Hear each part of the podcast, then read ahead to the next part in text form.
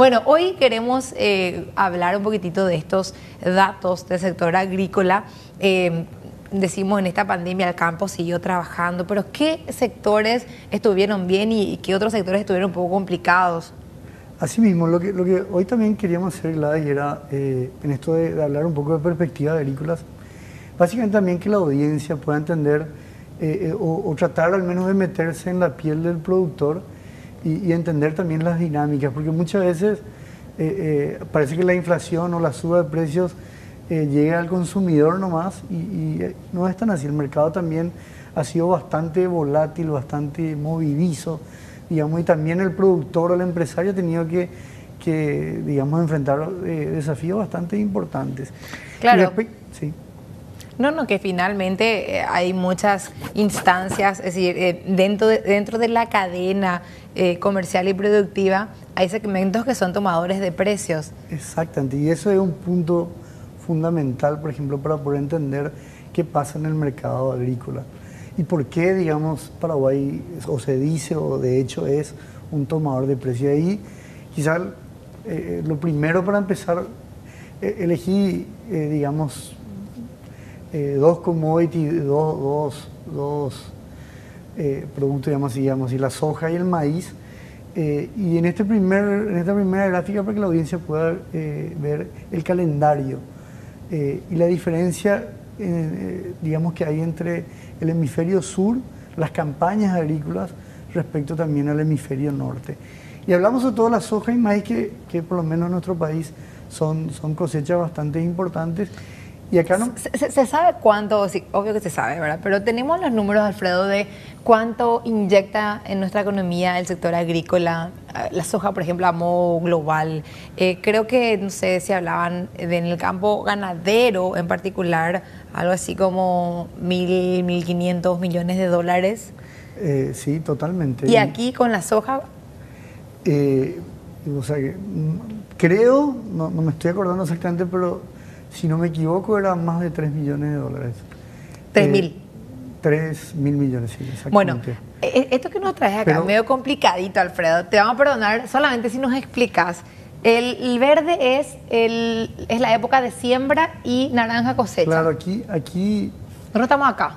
Nosotros estamos ahí y para entender, bueno, tanto la soja, digamos, eh, en nuestro país como en Brasil y en Argentina, digamos, la, la, soja tempranera empieza a fines de septiembre, comienzo de octubre, es lo normal, que es lo que en, la temporada pasada, por todo el tema de la sequía, la niña, los incendios, que se ese calor, los focos de calor, bueno, hicieron que la, siembra se retrase y por lo tanto también la cosecha. Y aquí también este año nuevamente para comentarle a la audiencia lo que nos dicen los productores es que tiene que llover porque si no hay una buena lluvia importante justamente en estos meses, octubre, noviembre, diciembre, estamos ya acá nosotros en diciembre, esto va a afectar, a, afectar a esa próxima campaña.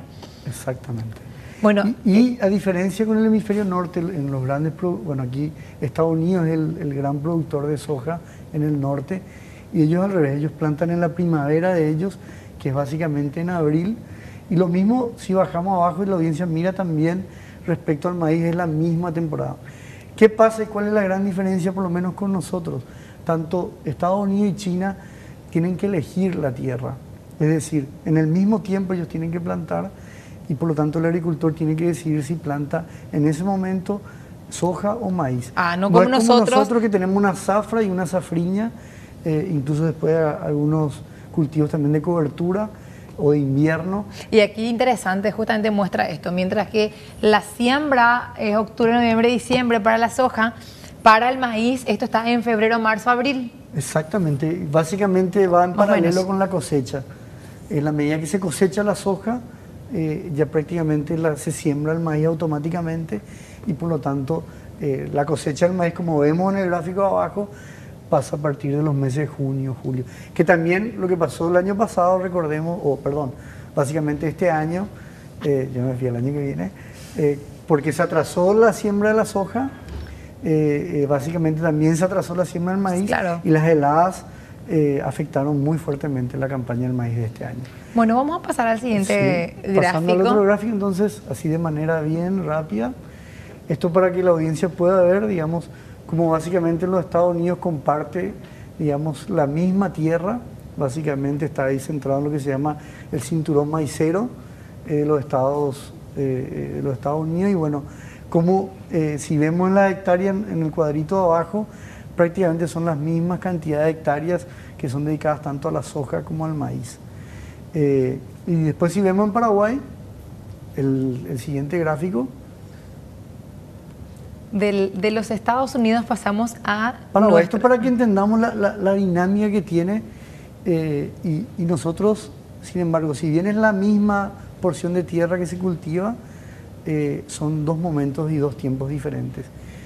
Entonces, pasando al, al, gráfico siguiente, y esto aquí para que la audiencia también pueda ver, ¿qué significa que Paraguay sea un tomador de precios? En un commodity, o sea, un commodity significa que mi producto eh, paraguayo, Estados Unidos, chino es lo mismo en todos lados. O sea, no tienen una diferencia, eh, es estandarizado. Entonces, ¿cómo yo puedo influir en el precio, ya que no es un producto especializado?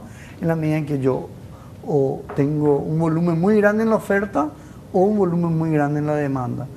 Eh, como Paraguay no tiene eso, básicamente depende, y como está conectado con, el mercado internacional por, participar de este commodity, depende básicamente de qué pasa eh, eh, tanto en los grandes productores como en los grandes demandantes.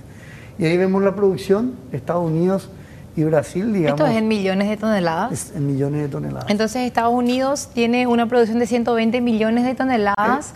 Eh, en el, azul es periodo 2021-2022, es, la proyección. sí, para el año que viene.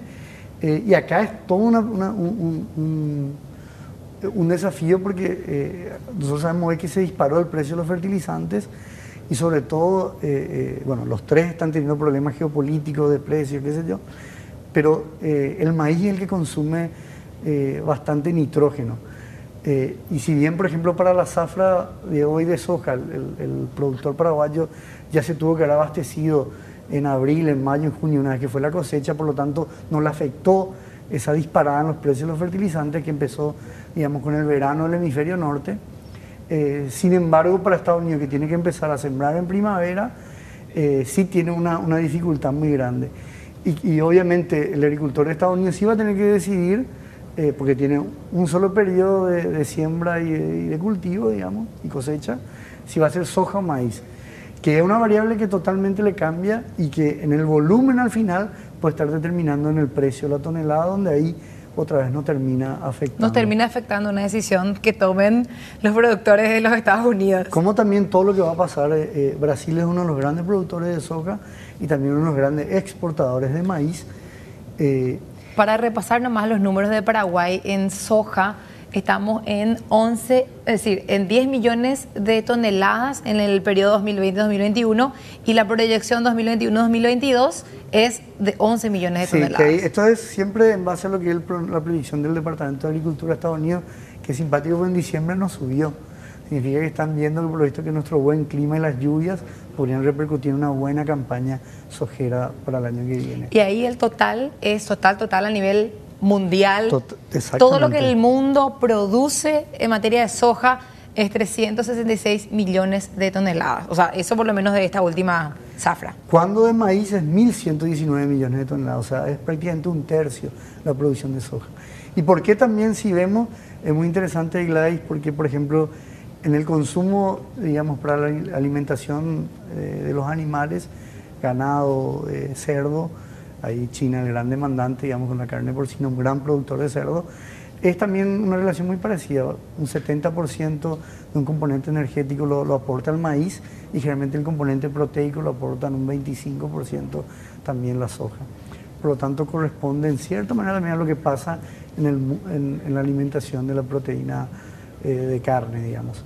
Y quizás para cerrar, entonces, un último elemento para que también la audiencia eh, pueda entender acá podríamos estar hablando también horas, digamos, pero eh, también los stocks, estos porcentajes que vemos en la mano izquierda es los stocks, digamos, que están almacenados, que entre comillas podemos decir que sobraban de, las campañas anteriores, que no fueron consumidos, comercializados, y, en relación a la producción total. Cuanto mayor sean los stocks, eso va a tener también una influencia en el precio, porque significa que, bueno, al tener las reservas bien, digamos, que varíe la producción por el clima, por las sequías, etcétera, no va a afectar tanto el precio porque hay un buen aguante. Y por último vemos esa, gran eh, eh, variación, digamos, que han tenido los precios. Cada color es un año. Podemos tomar, por ejemplo, lo que ha sido en el 2018, el punto más alto era 383 dólares la tonelada, y como a mitad de este año eh, el precio llega a niveles que no se veían hace más de 5 o 6 años. En, estas líneas es lo que está mostrando Alfredo, que en el 2018 se tuvo este pico pero hoy, 2021, que vemos esta línea más oscura, 593, es casi, casi el doble. Y que ahí sí vemos también, si bien son muchos los factores, uno especialmente fue que cuando termina toda la campaña en el norte, eh, el atraso en la campaña del sur, por la sequía, tanto en Brasil, en Paraguay, en Argentina, grandes productores y exportadores, ese, esos mes, mes y medio ante la demanda hizo que los precios se disparen por la escasez que hubo ante una cosecha que faltaba. Por lo tanto, eh, al estar conectados, el agricultor hoy tiene que tener, creo que debería estar básicamente muy informado, digamos, porque claramente todo lo que pasa en el escenario internacional hoy también le afecta, y sobre todo en esta gran dinámica que hoy tiene que ver con el costo de los insumos, ya que... Eh, son tantas variables, como te decía, geopolítica, lo que está pasando en Bielorrusia con el potasio, todo el tema del fosfatado, China siendo un gran exportador. O sea, eh, son mundos que, creo que van a eh, eh, poner desafíos quizás muy apasionantes para todo lo que es la gente también del campo, que es un, un aporte importantísimo para nuestra economía.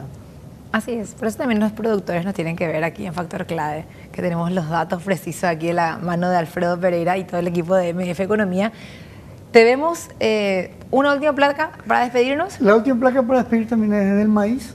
Eh, ahí podemos ver, eh, si bien el maíz tiene, tiene un precio inferior al de la soja, en dólares la tonelada, igual acompaña el movimiento acompañado, pero el maíz tiene una particularidad que rinde mucho más la tonelada que, que en este sentido la soja. Ahora, en el caso específico, por ejemplo, de Paraguay, Paraguay dedica su zafra el verano, digamos, al cultivo principal que está desarrollando, que es la soja. Eh, sin embargo, yo creo que eh, eh, también estamos viendo cómo todo el crecimiento, el desarrollo de la ganadería, la parte porcina, ovina, avícola, y si se quiere crecer en esa producción y también en cierta manera ir creciendo en exportación en ese sentido, obviamente que también va a tener que crecer en la producción del maíz. Bien, datos súper interesantes que vemos aquí y también, por supuesto, siempre compartimos en nuestro suplemento económico. Pero este no es nuestro tema del domingo, este es un adelanto de temas económicos que nos interesan.